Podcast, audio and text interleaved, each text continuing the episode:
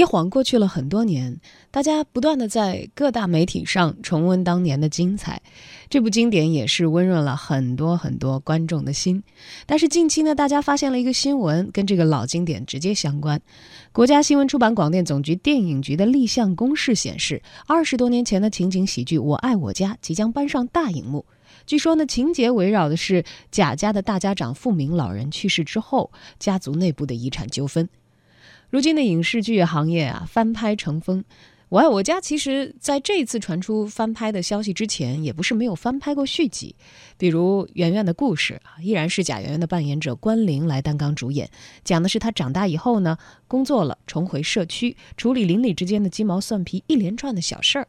还有以姐妹篇相称的《我们这一家》，还是英达执导，讲述天津一家人的成长故事，但是呢，反响都可谓平平了。旧作新编，靠情怀来怀旧，有个比较流行的网络术语，就叫做回忆杀。只不过新瓶装旧酒，其实也是要考虑保质期这样的问题。情怀牌打得多了，观众也难免会警惕起来。我爱我家去年再度走红，成了视频网站的热点，并且为社交网站提供了海量的表情包。这个命题有不少人已经研究过了。我爱我家里的一家子，他们并没有刻意去标榜什么温馨和幸福，他们甚至没有多大的。雄心壮志，靠的是剧情推进，呈现一家人的沟通和邻里的相处，润物细无声。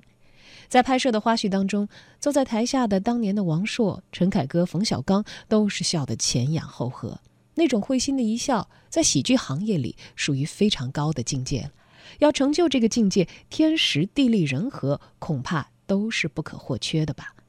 关于二零一七年传出《我爱我家》要翻拍电影版这个消息，文艺大家谈的媒体观察员，同时也是《我爱我家》这部经典情典喜剧的铁粉胡克飞有话要说。听说呢，《我爱我家》要翻拍成电影啊！作为这个死忠粉，我第一反应是不可能吧？《我爱我家》怎么拍电影啊？还是翻拍？怎么可能呢？我认为不可能呢，其实是有这么几个原因的。首先呢，是我爱我家，大家都知道，这是一个通过拍摄家庭生活以及他们各自故事的一个情景喜剧，啊，所以我认为呢，每一个成员都很重要。既然是翻拍，那所有人都希望这个家庭成员都可以在一起啊。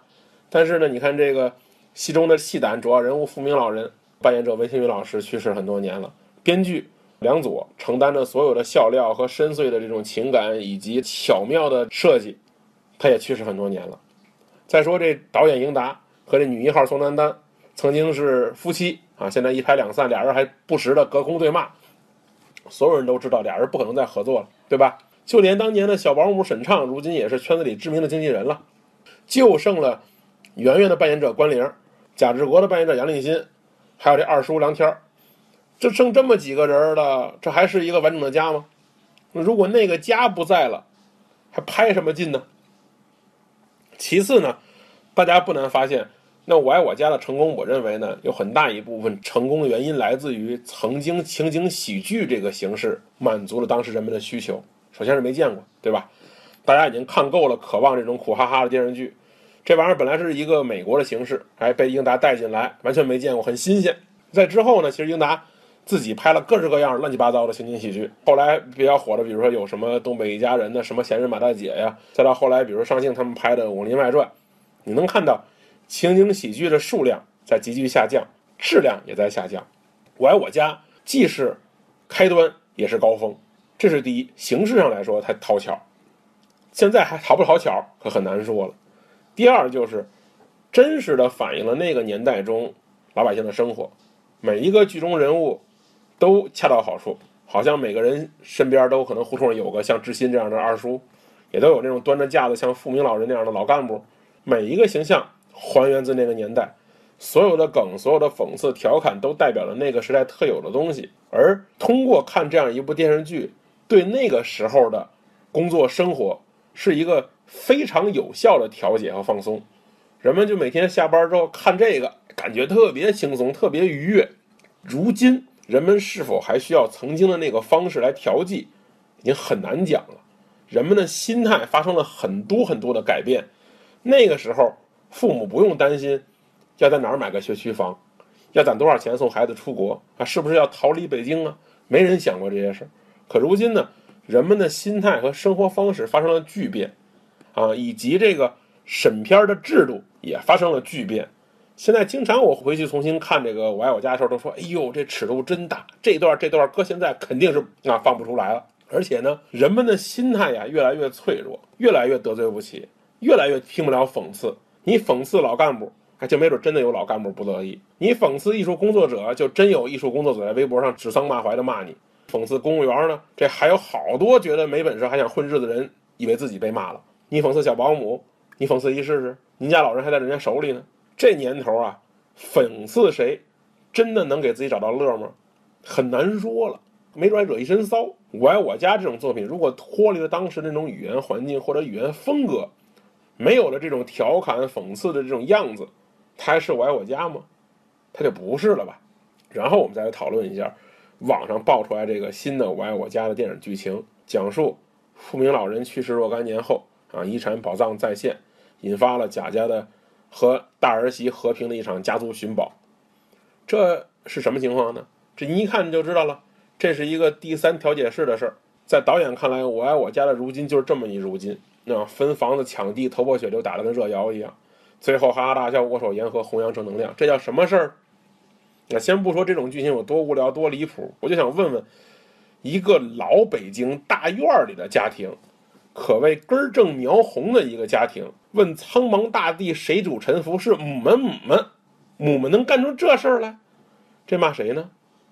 啊，您怎么不拍贾志国在富民老人去世以后婚内出轨，夜里和俩小三在房间里穿着睡衣斗地主啊？是不是更低俗？是不是更有卖点？您可以不懂，但不能毁我们。我爱我家呢，伴随着一代人的成长，甚至在海外很多留学生呢，靠一遍一遍反复温习我爱我家。呃，下着饭，啊，伴着入睡。可是问题是，旧梦之所以美好，在于它的不可复制。所以，随着时光的过滤，剩下的才愈发美丽。强行的这种狗尾续貂翻拍，反而破了金身。为什么要打破这个美梦呢？我想还是利益驱使，以及创作能力的低下。说白了呢，是懒、怂、坏，不愿意投入创作，不愿意打磨作品，就想。现成挖一个 IP，接出满兜子钱。我觉得呢，这一次我爱我家的尝试绝对不是偶然，未来一定还会有更多光怪陆离的所谓 IP 被挖掘出来。电视剧能不能拍电影？我觉得是可以的，但是要有一些基本元素。首先是大体的原班人马不能变，主要人物不能少。第二就是要有一个合理的新剧情，合理的新剧情啊。第三就是。人物的性格要和前作符合，这就是我之前刚才说的这个。我们和平能做出这事儿来吗？是吧？最后就是两个作品的时间不能隔太久。比如说，这个咱们最近这个《三生三世十里桃花》，借着电视剧的火热，立刻翻拍电影哈，找了这个一线的男女演员。我虽然不喜欢这个作品，但我觉得这个节奏对呀，就着热乎劲儿，赶紧出一块儿能挣点钱。我爱我家当年的这个电视剧上映的时代和现在的时代中间差着一个成年人的年龄，这个中间有多少条代沟就已经不知道了。我知道呢，制片方是看中了我爱我家的热度。去年一个葛优躺催生了很多新的商机，有卖坐垫的，有卖手机壳的，有卖环保袋的，是吧？还有这个那个卖卖同款衣服的，是吧？淘宝店家都赚翻了。但这部表明您弄一电影。就也会大获全胜。我们就事论事来说，目前呢，基本上是把这些老粉丝得罪光了。就我一看到这剧情，我就骂街。想要赚到钱，就一条路，就是抛弃我们，对吧？你们就压根儿就不是给我们拍的，压根儿就没你们的回忆，这也行。但是呢，你得找一线明星啊，圈那些小粉红的粉呢，是吧？胡歌来演来演贾志国，让王凯来演贾志新，找杨幂来演和平啊。最好您让范冰冰能演小保姆，哎，我看这里面有的是卖点啊。可是您真的有钱请这些大咖吗？我想是没有的。所以啊，没有这个金刚钻，也就别揽这个慈禧活了。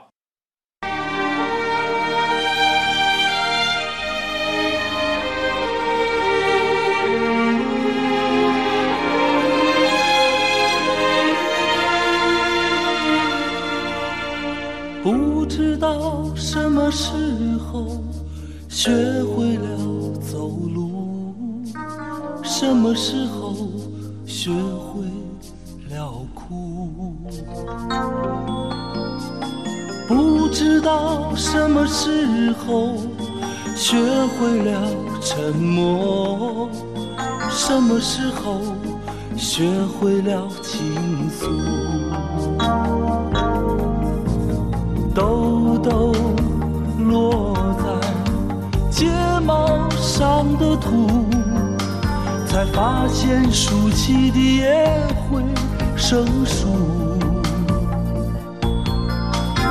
或许做梦时误会了自己，否则怎么能有醒来后的孤独？想的太多，梦的太多，我糊涂；想的太少，梦的太少，我盲目。想低声说，却不在乎，飞的心总是在高处。想低声说，却不在乎。可会飞的心总是在高处，不知道什么时候学会了沉默，什么时候学会了倾诉。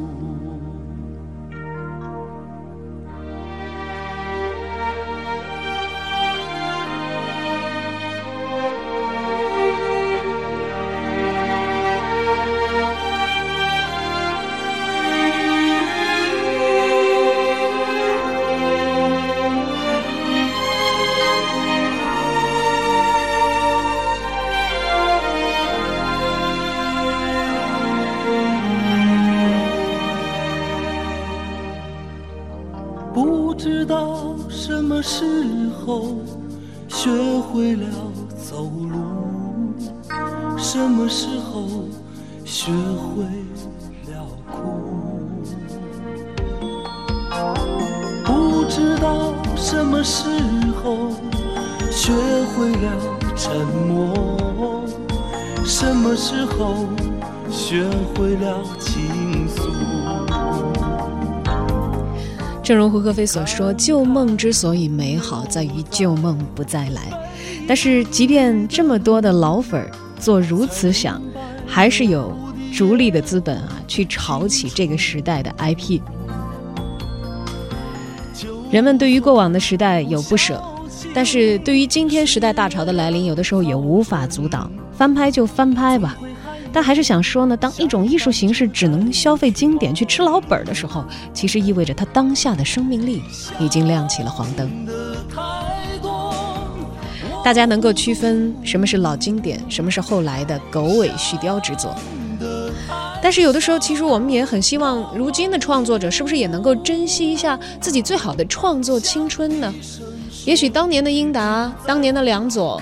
没有想到那么多，自己的这一部作品能够成为后世的经典，但是不浪费自己的创作激情，最好的年月，去投入的打造一个对得起自己的作品，总比制造一些文化垃圾要来的体面吧。